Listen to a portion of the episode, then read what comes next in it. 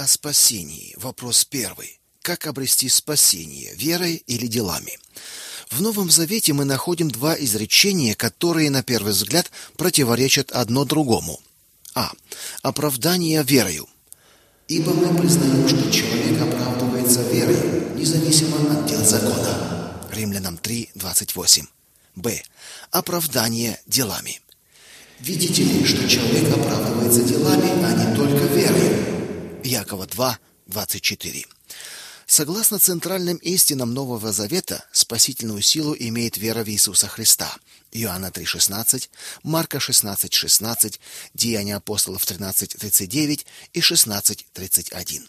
Эта спасающая вера состоит не только в признании истинности библейских фактов, но и в личных взаимоотношениях с Сыном Божьим. Имеющий Сына Божьего имеет жизнь. 1 Иоанна 5:12. Кто примет Иисуса, тот испытывает глубочайшую перемену в своей жизни. Жизнь и дела его свидетельствуют. Если любите меня, соблюдите мои заповеди. Иоанна 14:15. А также и вы будете свидетельствовать. Иоанна 15:27.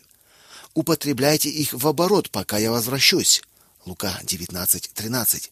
Господу служите. Римлянам 12:11. Любите своих врагов. Матфея 5:44.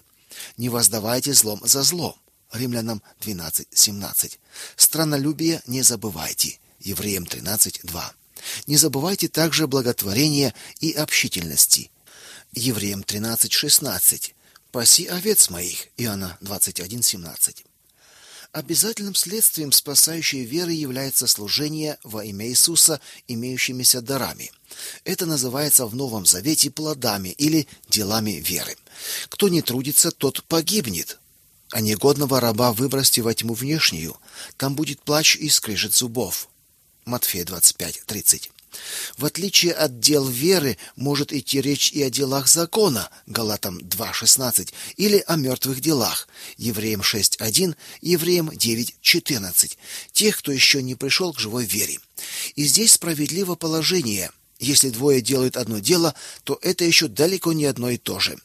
Изречение из Якова 2:24 показывает, что вера Авраама подтверждалась его конкретными делами. Он был послушен Богу, когда покинул землю своих отцов. Бытие 12, первые шесть стихов. И был готов принести в жертву своего сына Исаака. Якова 2:21. Точно так же дело бывшей блудницы Раав Иакова 2.25, а именно спасение израильских разведчиков-соглядатаев в Ханане, является следствием ее веры в Бога. Иисус Навин 2.11. Следовательно, выше приведенные стихи А и Б не являются противоречивыми. Здесь мы имеем дело с изречениями, дополняющими друг друга.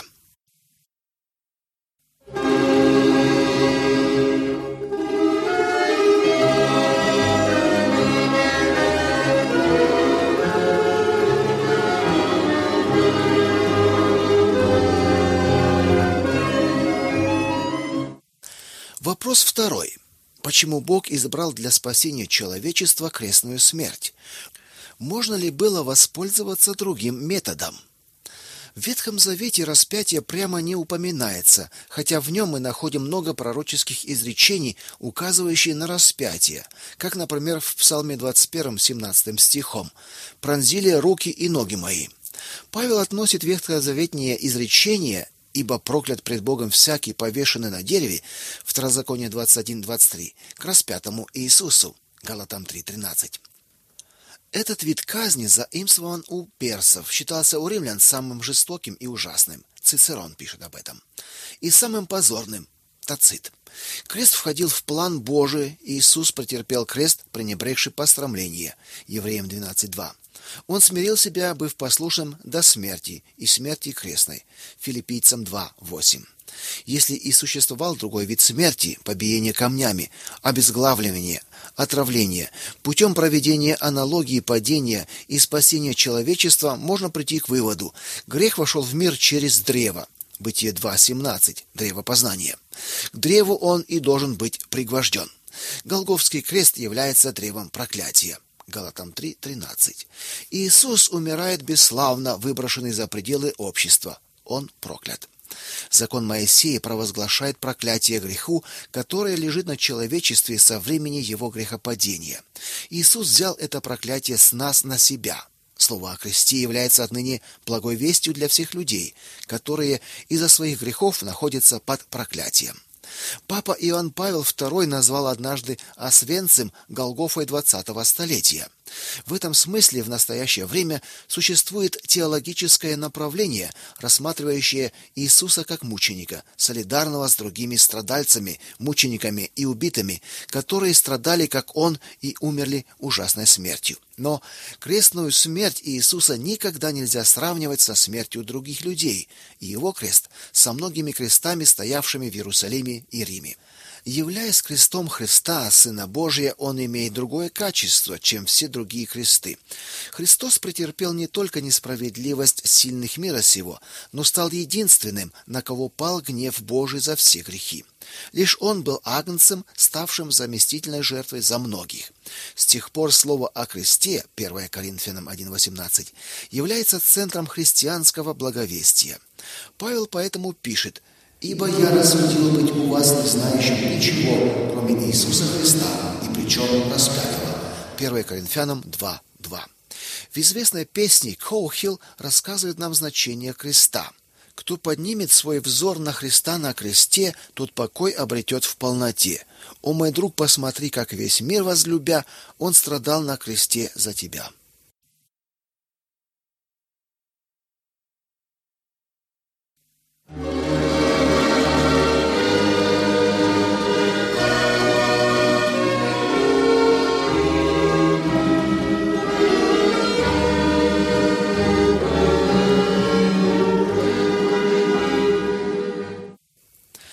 Вопрос третий. Как мог Иисус две тысячи лет тому назад пострадать за грехи, которые мы совершили только сейчас? Божий план спасения падшего человечества существовал уже до начала мира. Ефесянам 1:4. Так как Бог, предоставив свободу людям, предвидел грехопадение. В принципе, Бог мог бы осуществить спасение мира Господом Иисусом как сразу после грехопадения, так и только под конец истории мира. Важен лишь факт, что это должно произойти только однажды. Евреям 9:28. В первом случае цена греха была бы оплачена уже наперед. Во втором случае произошло бы обратное. В торговых сделках также существует подобное предоплата и оплата по получению. По своей мудрости Бог установил оптимальный момент. По этому поводу в Галатах 4:4 мы читаем: "Но когда пришла полнота времени, Бог послал сына своего, Люди, жившие до явления Христа и соблюдавшие тогдашние Божьи указания к спасению, также спасены голгофской жертвой, как и те, которые родились после и приняли Евангелие. Евреям 9:15. Временный аспект совершенного для нас спасения поясняется в Римлянам 5:8. Но Бог свою любовь к нам доказывает тем, что Христос умер за нас, когда мы еще были грешниками. Во времена Авраама и Иова еще не было заповедей. Эти мужи поступали так, как подсказывала им совесть, и доверяли Богу. Это вменилось им в праведность. Римлянам 4:3. Во времена Давида уже существовали заповеди Синая. Они являлись мерою праведности пред Богом. За грехи приносились в жертву животные. Но жертвоприношения не могли изгладить грех. Евреям 10:4. Они были лишь указанием на грядущую жертву в Иисусе. Вот почему он охарактеризован как агнец Божий, который берет на себя грех мира. Иоанна 1:29. Лишь он покрыл нашу вину. Мы живем во время уже совершившейся жертвы. Тем самым жертвоприношения отменены, и мы получаем прощение на основе свершившейся жертвы.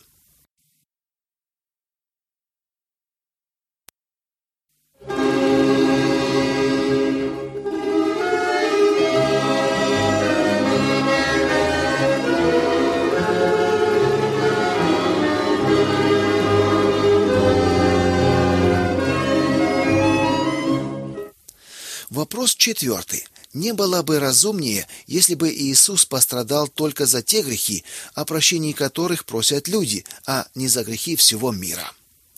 По закону Божьему возмездие за грех смерть. Римлянам 6:23. Если предположить, что на основе Евангелия Иисуса Христа во всей истории человечества покаялся бы только один человек, то и тогда смерть за него была бы ценой за грех. Автор разделяет мнение Бецеля, что любовь Иисуса была столь велика, что он отдал бы себя на распятие из-за одного кающегося грешника.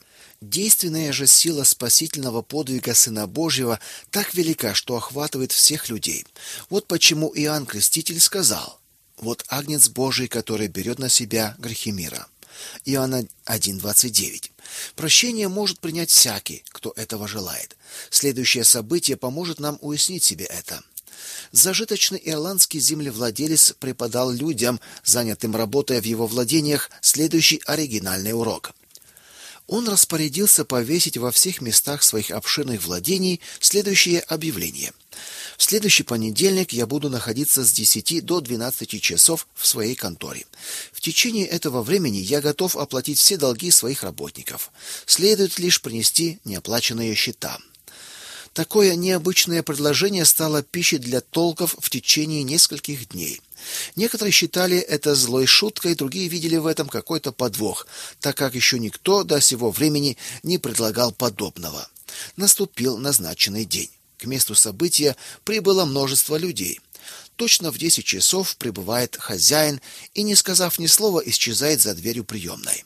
Никто не решается войти. Вместо этого обсуждается факт подлинности подписи и истинные мотивы шефа. Наконец, в 11:30 в приемную входят пожилые супруги. Муж, держа в руке пачку счетов, дрожащим голосом спрашивает: "Не оплачиваются ли тут долги?" Над ним смеются. До сих пор он еще никому не оплатил. Другие говорят: "Да никто еще и не попытался войти. Но если он вам это сделает, то скорее приходите и скажите нам об этом". Старички решаются войти. Их приветливо встречают, подсчитывают их долги, и хозяин вручает им подписанный на общую сумму чек. Когда они, исполненные благодарности, уже хотят выйти из приемной, он говорит им: Останьтесь, пожалуйста, здесь до двенадцати часов, пока я не закрою приемную. Старички говорят ему, что за дверями масса людей, которые ждут их и желают знать, правда ли то, что написано в объявлении. Хозяин же остается непреклонен. Вы поверили моему слову, то же самое должны сделать и остальные, если они желают избавиться от своих долгов. Предложение землевладельца относилось ко всем его работникам. У него было достаточно денег, чтобы погасить все долги. Однако только долги этих пожилых супругов, поверивших его слову, были погашены. Таким же образом смерти Иисуса Христа достаточно для спасения всех людей. Посему как преступлением одного Адама всем человекам осуждение, так правдою одного Иисуса всем человекам оправдание к жизни. Римлянам 5:18. Весть о спасении направлена ко всем и может проповедоваться всем людям. Спасенными же будут только те, которые доверятся слову Иисуса и примут его как личного спасителя.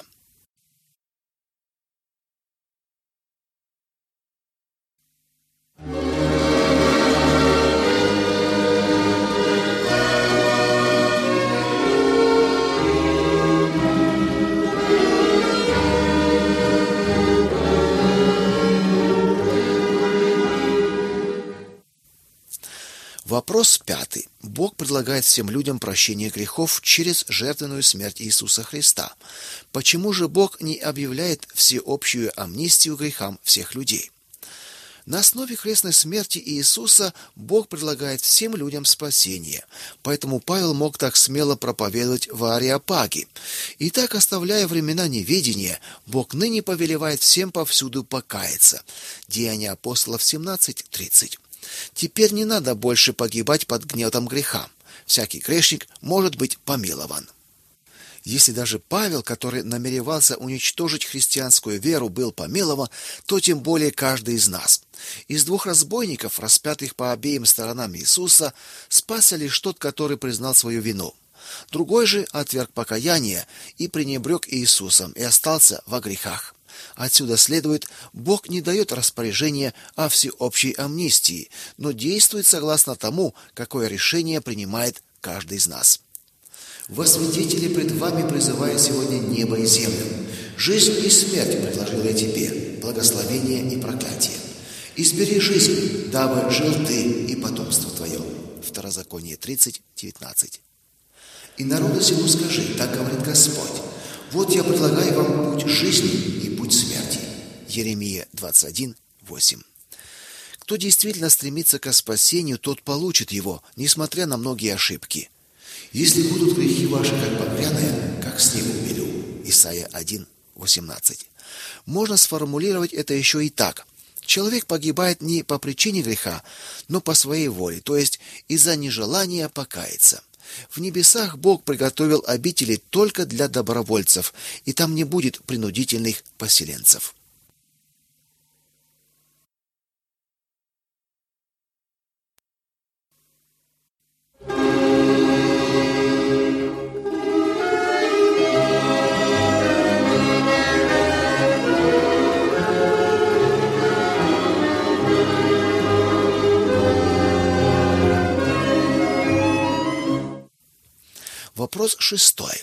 На мой взгляд, существует возможность спасения и после смерти. Милость Божия все же больше, чем вы ее представляете. Этот вопрос задают очень часто, потому что он глубоко волнует нас, когда мы тревожимся о спасении наших близких. В действительности здесь всплывает много вопросов. Что будет с теми, которые слышали об Иисусе Христе только поверхностно или искаженно? Которые в своих церквах слышали только проповеди касательно земных проблем, социального или даже политического характера, и поэтому вообще отвернулись от христианства которые носили христианскую маску, но по сути своей были устремлены к другим целям, чем указанным в Библии, которых мы безуспешно пытались евангелизировать, но не нашли к их сердцу правильного подхода или сами они отвергли евангельскую весть. Что будет с теми, которые были воспитаны в атеизме, либо в сектах с сложными учениями? Как обстоит дело с современной молодежью, которой в школе преднамеренно внедрили убеждение о недостоверности Библии и которая поэтому никогда в своей жизни больше не обращается к вопросам веры? И наконец, что будет с теми, кто не по своей вине никогда не имел возможности попасть под воздействие Евангелия?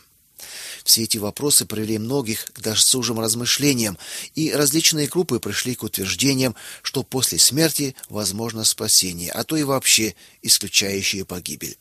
Приведем здесь лишь некоторые из многих противоречащих одно другому соображений. Первое. Последователи учения о всепрощении утверждают, что в конечном итоге, после некоторого суда, все без исключения спасутся. Гитлер и Сталин масоны, нигилисты и спиритисты. Второе. По мнению католиков, души умерших еще нуждаются в очищении, попадают в чистилище, прежде чем быть допущенными в небо. Это учение было особенно поддержано Августином и папой Григорием Великим. Допущение, что муки страдающих в чистилище душ можно сократить молитвами живых, привело в средние века к индульгенциям и дню помилования усопших с молитвой об умерших. Третье. Мормоны допускают заместительное вместо умершего крещения членов общины и таким образом спасение неверующих даже из прошлых поколений. Четвертое. Согласно учению свидетелей Иеговы, для людей, кроме 144 тысяч избранных, не существует ни неба, ни ада. Вместо вечного общения в небесах с Богом и Его Сыном Иисусом Христом, их приверженцам предусмотрена полностью обновленная земля. Остальные останутся в могиле, или же мертвые могут освободиться из нее путем так называемой жертвы выкупа. Пятое. Новоапостольская церковь установила служение мертвым, в результате чего назначенная ею же сфера служения ее апостолов должна распространяться и на мир мертвых. Передача спасительных даров из этого мира в потусторонний происходит через посредничество умерших апостолов, которые продолжают там свою спасительную деятельность. Шестое. Другие группы, в свою очередь, придерживаются учения, согласно которому верующие в Иисуса Христа попадают в небо, а неверующие, наоборот, будут окончательно истреблены, так что их больше не будет вовсе. Седьмое. Другое мнение основано на выдержке из 1 Петра 3 главы с 18 по 20 стихи, из которой некоторые делают вывод о проповеди в царстве мертвых с целью спасения. Люди с такими убеждениями пытаются самыми лучшими намерениями дать надежду перечисленным выше группам людей. Однако все эти попытки ни к чему не приведут, поэтому спросим того, кто единственно может нам помочь Бога и его слово. На основании библейских текстов убедимся, существует ли возможность спасения после смерти. Поскольку речь идет о постановке чрезвычайно важного вопроса, будем исходить из того, что Бог в Библии не оставил его без ответа. Только Писание поможет нам обнаружить лжеучение и найти истину. Первое. После смерти суд.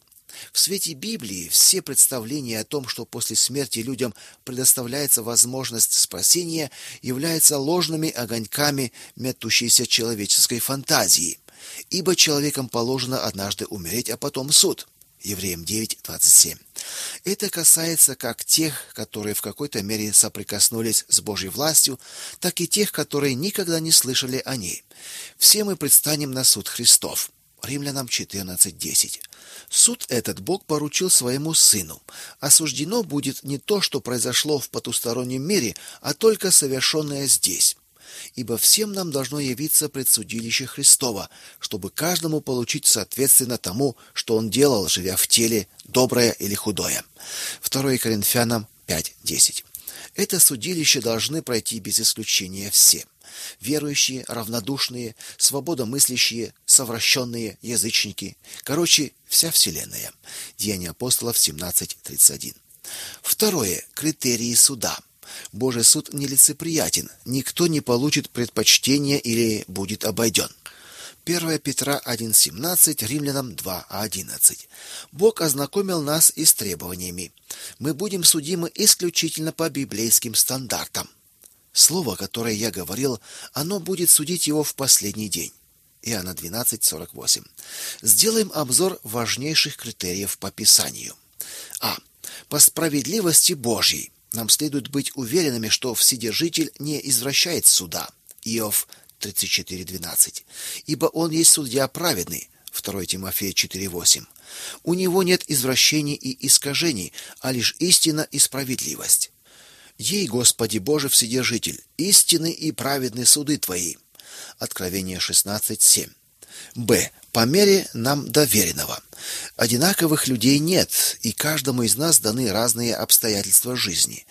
Неевангелизированные язычники имеют лишь слабое познание Бога, а именно через рассматривание творений – Римлянам 1:20, и через свидетельство совести. Римлянам 2:15, в отличие от тех людей, которые смогли услышать Евангелие. У богатого другие возможности делать добро и содействовать распространению Евангелия по сравнению с бедным. Одаренный духовными талантами несет особую ответственность. Разница и в том, жил ли кто при диктатуре с многочисленными ограничениями или в свободной стране. Господь говорит в Евангелии от Луки 12:48. И от всякого, кому дано много, много и потребуется, и кому много верено, с того больше и взыщут. В. По нашим делам. Бог знает дела каждого и воздаст каждому по его делам. Римлянам 2:6. К делам относятся как совершенные поступки, Матфея 25 с 34 по 40 стихи, так и упущенные. Матфея 25 с 41 по 46 стихи. Дела всех людей заносятся в памятные книги Божьи и являются критерием оценки на суде. Откровение 20, 12 и 13 стихи. Г. По нашим плодам. Все, что мы делаем во имя Иисуса, Лука 19:13, наше поведение, действия Библия расценивает как неприходящий плод. Иоанна 15:16. Это основополагающий критерий суда. Лука 19, 16 по 27 стихи. Все мертвые дела сгорят. 1 Коринфянам 3:15. Тогда как у кого дело устоит, тот получит награду. 1 Коринфянам 3:14. Д. По нашей любви. Любовь особый плод, ибо она превыше всего. 1 Коринфянам 13:13. 13.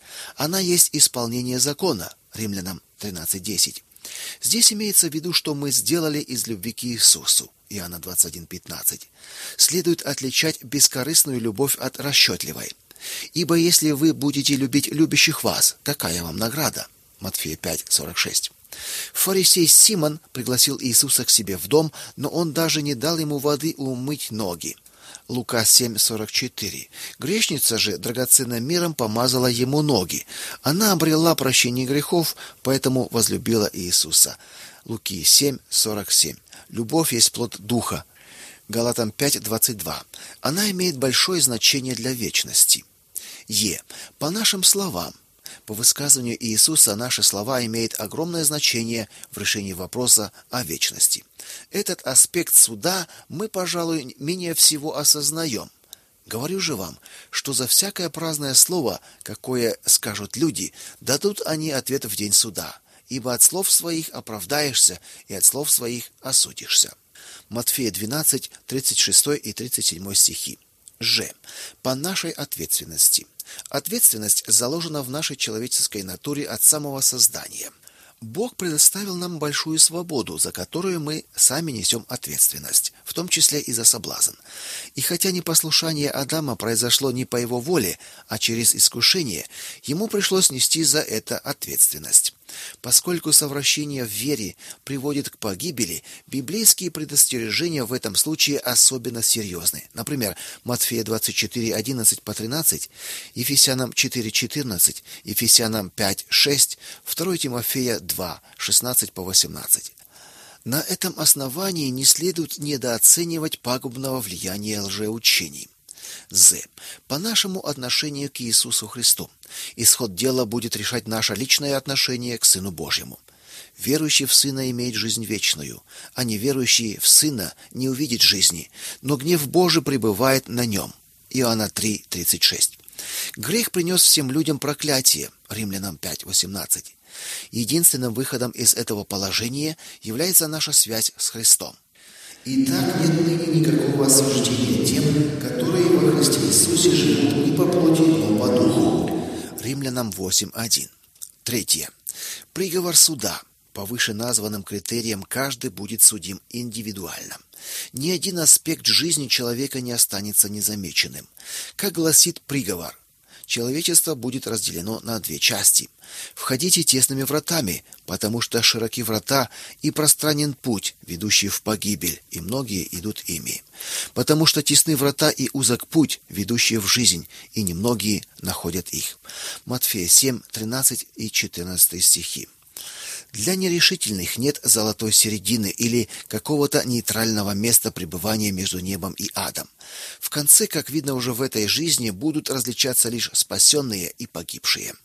Одной группе Господь скажет: «Приидите, благословенные Отца моего, наследуйте царство, уготованное вам от создания мира». Матфея 25:34. А другие услышат: «Не знаю вас, откуда вы? Отойдите от меня». Луки 13, 25 и 27 стихи.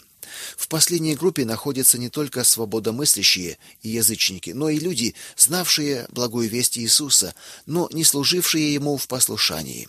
Они изумленно воскликнут: "Мы ели и пили пред тобою, и на улицах наших учил ты". Луки 13:26. Четвертое. Наша ответственность за последствия. Библия говорит, что после смерти не существует больше возможности спастись. Решение следует принять уже в этом мире, поэтому Господь Иисус говорит: "Подвязайтесь войти сквозь тесные врата". Луки 13:24. На суде будут открыты книги Божьи со всеми содержащимися в них подробностями о наших делах в этой жизни. Откровение 20:12. Блажены те, чьи имена записаны в книге жизни. Нехристианские религии не имеют спасающей силы. Сколько спасется из числа тех людей, которые никогда не слышали благой вести, но искали Бога, Деяния 17:27, и стремились к вечной жизни, Римлянам 2:7. Нам неизвестно. Нам же, слышавшим Евангелие, не будет извинения и не избежим воздаяния, Евреям 2:3, если вознеродим о спасении. Мы имели возможность спастись.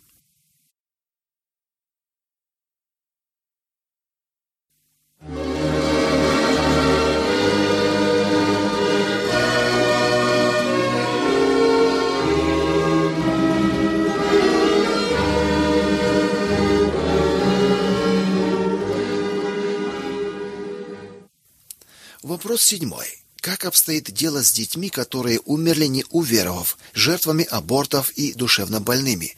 Ушли ли они в вечную погибель? Прежде всего, следует выяснить вопрос, с какого времени зародыш можно рассматривать как человека. Следуя секуляризированному духу времени, многие считают, что право решать этот вопрос отдано на произвол отдельных личностей или законодателей. Если же поискать более серьезные источники о начале человеческого естества, тогда мы найдем их в Библии. Индивидуальное становление человека происходит в момент слияния мужского семени с женской яйцеклеткой. В каждом случае развития зародыша речь идет о прямом вмешательстве Творца. Ибо ты устроил внутренности мои и соткал меня в чреве матери моей. Славлю тебя, потому что я дивно устроен. Дивны дела твои, и душа моя вполне сознает это. Псалом 138, 13 и 14 стихи. Призвав Еремию, Бог указывает на то, что задолго до его рождения он рассматривал его как личность и избрал его для предназначенного ему дела. Прежде нежели я образовал тебя в чреве, я познал тебя, и прежде нежели ты вышел из утробы, я осветил тебя, пророком для народов поставил тебя. Еремия 1:5. Итак, человек является с самого начала личностью, и по многочисленным выдержкам из Библии, например, Луки 16 с 19 по 31 и Евреям 9:27, творением вечности, которое нельзя вычеркнуть из бытия. Где же пребывает человек после прохождения долины смерти? Ответ однозначен для тех людей, которые слышали благую весть и имели возможность обратиться.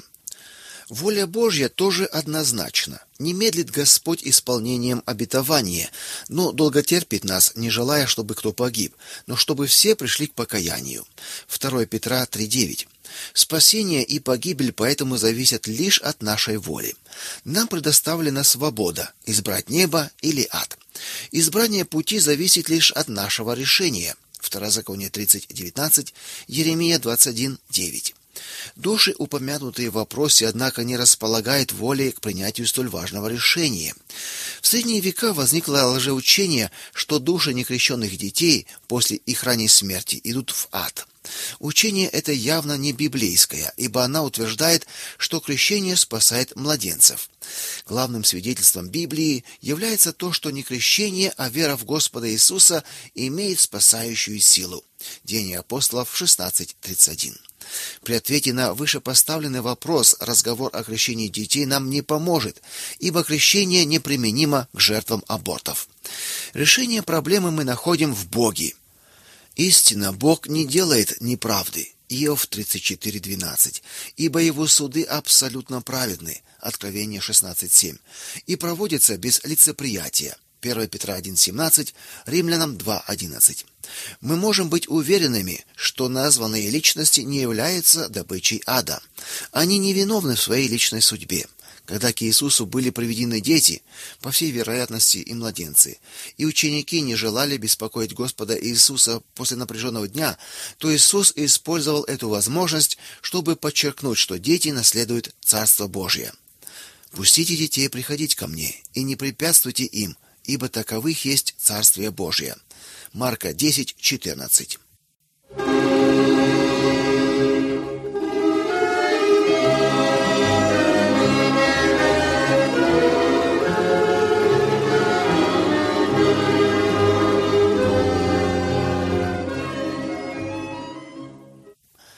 Вопрос восьмой. Должно ли было Иуде предать Иисуса для того, чтобы спасение совершилось? Сразу же поясним, спасение стало возможным не через Иуду, а через Иисуса Христа. Смерть Господа Иисуса была необходимой, чтобы совершилось спасение всех людей. Абсолютно безгрешный должен был вместо грешников претерпеть суд над грехом. Согласно плану Божьему, он предан за грехи наши и воскрес для оправдания нашего. Римлянам 4:25. В совершении распятия от начала и до конца участвовало много людей, как иудеев, так и римлян. Синедрион, Марка 14:64. Собравшаяся толпа, Иоанна 19:7. Деяния апостолов 15:24. Пилат, Марка 15:15. И римские воины, Марка 15:24. Иуда тоже через предательство принял в нем непосредственное участие. Это предательство было не результатом божественного принуждения, а проявлением его личной воли. то, что Господь Иисус предсказал действия Иуды, Иоанна 13 глава с 21 по 30 стихи, и тот факт, что уже в Ветхом Завете пророчески детально говорится об этом, Захарии 11, 12 и 13, свидетельствует о Божьем всеведении, но не о его принуждении к предательству. Из библейских текстов нельзя однозначно понять мотивов действий Иуды. Кемнер, основатель подготовительного центра в Крейлинге, высказал предположение, что Иуда хотел создать такую критическую для Господа ситуацию, чтобы он наконец продемонстрировал свою силу Израилю. Согласно этим предположениям, Иуда не мог себе представить, что Иисус без сопротивления допустит свою казнь. Хотя многие люди имели прямое отношение к смерти Иисуса, тем не менее, не они являлись собственно ее виновниками, так как Иисус умер за грехи всего человечества. Каждый из нас причастен к смерти Иисуса, ибо он изъязвлен был за грехи наши и мучим за беззаконие наши. Наказание мира нашего было на нем и ранами его мы исцелились. Исайя 53, 5. Отречение Петра от Иисуса в присутствии служанки вполне сравнимо с предательством Иисуса Иудой. Существенное различие между ними состоит не в грехе, а в покаянии. Поскольку Петр раскаялся в своем грехе, 2 Коринфянам 7:10, печаль ради Бога, ему было даровано прощение. Прощение было даровано и Иуде, если бы он искал его в надлежащем месте у Иисуса. Однако Иуда не возвратился с раскаянием к своему Господу. Впрочем, сын человеческий идет по предназначению, но горе тому человеку, которым он предается. Лука 22:22. 22.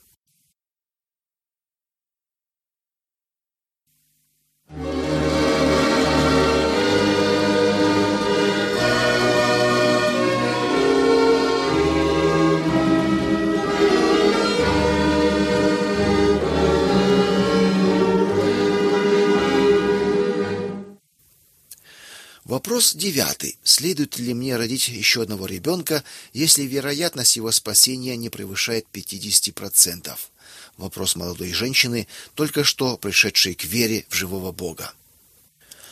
Ввиду возрастающего загрязнения окружающей среды или угрозы возникновения войны при нынешнем все возрастающем военном потенциале, многие супружеские пары не желают больше иметь детей. В западной части ФРГ уровень роста населения так падает, что к концу 2000 года население с 61 миллиона уменьшится до 59. Совсем другого образа мыслей придерживался Лютер, когда он на вопрос, что бы он сделал сегодня, если бы завтра мир погиб, ответил: "Я бы посадил яблоньку". Поставленный вопрос выражает сознание великой ответственности перед тем, что ожидает нас в вечности. Чтобы ответить на него, следует выяснить два вопроса: что говорит Библия о количестве детей в семье и как она отвечает на вопрос о спасении наших детей. Согласно Божьему творческому плану, мы созданы как муж и жена. Первое Божье повеление людям звучало так: плодитесь и размножайтесь. Бытие 1:28. Оно никогда не было отменено. Способность производить потомство и рождать детей является для людей таким же божьим даром, как и сами дети. Вот наследие от Господа дети, награда от него плод чрева. Псалом 126, 3 стих. О многодетности говорится как об особом благословении. Блажен человек, который наполнил ими детьми колчан свой. Псалом 126, 5 стих. Жена твоя, как плодовитая лоза в доме твоем, сыновья твои, как масличные ветви вокруг трапезы твоей. Так благословится человек, боящийся Господа. Псалом 127, 3 и 4 стихи. Бог не только дарит нам детей, Бытие 33:5. Его желание, чтобы они воспитывались для него. Итак, положите эти слова мои в сердце ваше и в душу вашу, и учите им сыновей своих, говоря о них, когда ты сидишь в доме твоем, и когда идешь дорогою, и когда ложишься, и когда встаешь. Второзаконие 11, 18 и 19 стихи. Если мы последуем этому совету Бога, то не останемся без плода. Настав юношу при начале пути его, он не уклонится от него, когда и состареет. Притчи 22.6. Поэтому пусть дети будут у нас желанными, ибо при таком воспитании они придут к вере и спасутся. Великое Божье обетование гласит: Любящих меня я люблю, и рано усердно ищущие меня найдут меня. Притчи 8:17. У Бога особая любовь к молодым, обращающимся к нему. Я вспоминаю о дружестве юности твоей, о любви твоей, когда ты была невестою, когда последовала за мною в пустыню, в землю незасеянную. Еремия 2:2. Как верующие мы можем без боязни рождать детей, ибо вероятность, что они будут неспасенными, ни в коем случае не составляет 50 на 50. Если мы их библейским образом воспитаем, то для них имеется Божье обетование. Опыт многих верующих семей подтверждает, что будучи наставлены в Библии с юного возраста, дети в дальнейшем избирали путь веры.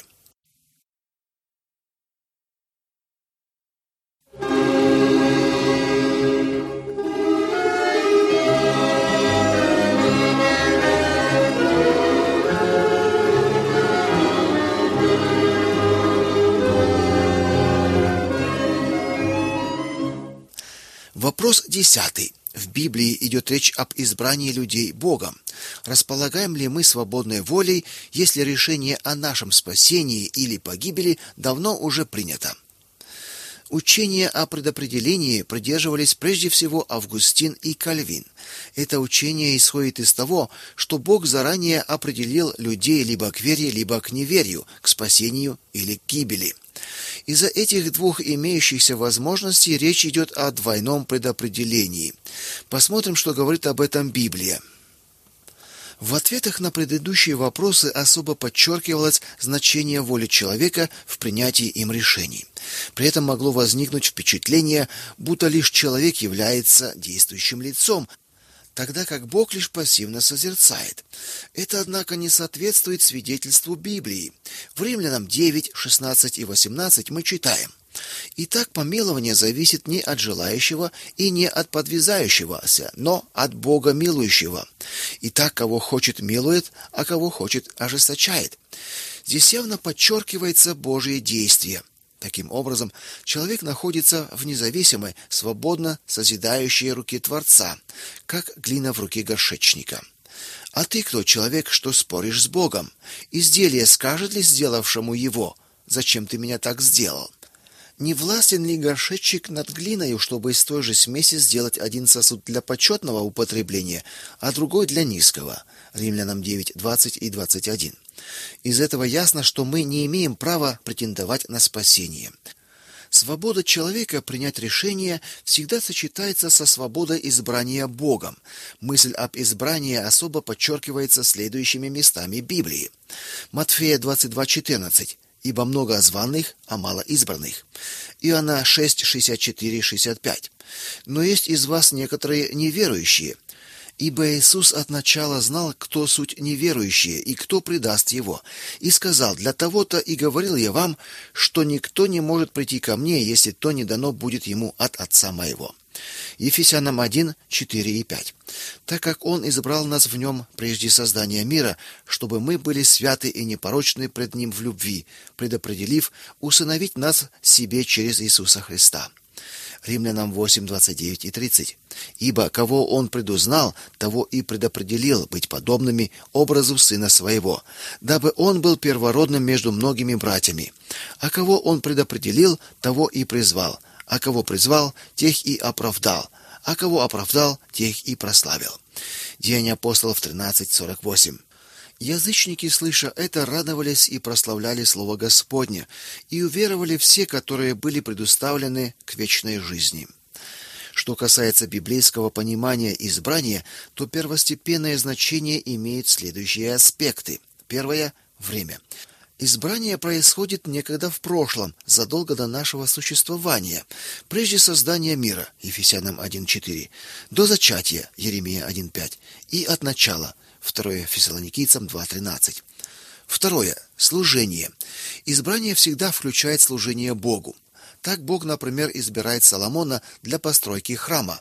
Первое Парлипоменон 28:10.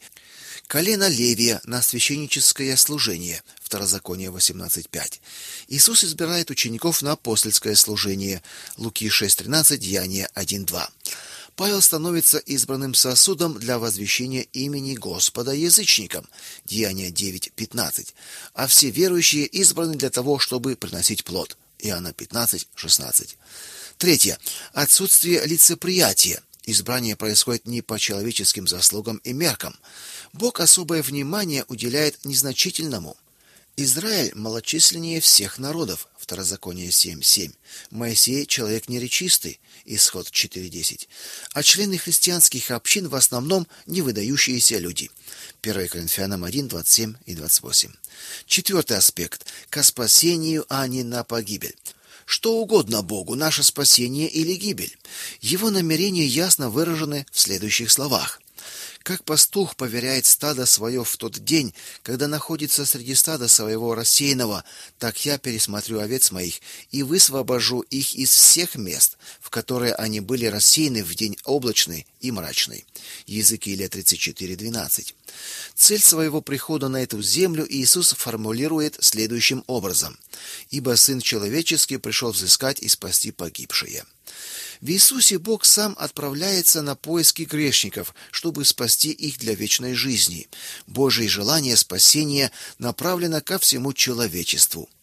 Бог хочет, чтобы все люди спаслись и достигли познания истины. 1 Тимофея 2:4. Об этом желании Бога свидетельствуется и в первом послании к Фессалоникийцам 5:9 потому что Бог определил нас не на гнев, но к получению спасения через Господа нашего Иисуса Христа становится ясным, между спасением и избранием в Библии есть тесная, неразрывная связь. И наоборот, между проклятием и избранием мы такой связи не находим. Значит, Бог никого не избирает для проклятия. Бог ожесточает сердце фараона из-за его языческого упорства, но не потому, что он был предопределен к этому еще до своего рождения. Библия все время предупреждает, что бывает слишком поздно, но предопределение к аду она нигде не утверждает. Казнив Иоанна Крестителя, Ирод превзошел все границы Божьего терпения, так что Иисус больше не отвечал на его вопросы. Луки 23:9. Итак, одновременно верно и то, и другое. Бог избирает людей для спасения. Человек же поставлен перед ответственностью воспользоваться спасением. Когда блудный сын решил: "Встану, пойду к отцу моему", Луки 15:18. Его отец побежал ему навстречу. Луки 15:20. Когда мы принимаем спасение по своей собственной воле, тогда сбывается Божье обетование. Любовью вечною я возлюбил тебя, и потому простер к тебе благоволение. Еремия 31:3. И я избрал тебя прежде создания мира. Ефесянам 1:4. Прежде чем мы принимаем Господа в свое сердце, он уже давно принял нас. Бог ждет и ценит наше обращение к нему, но оно было бы невозможно без его милости. Римлянам 9:16. Только Господу известно, у скольких людей взаимодействует Божье благоволение. Филиппийцам 2:13 и свободная воля. Филиппийцам 2:12.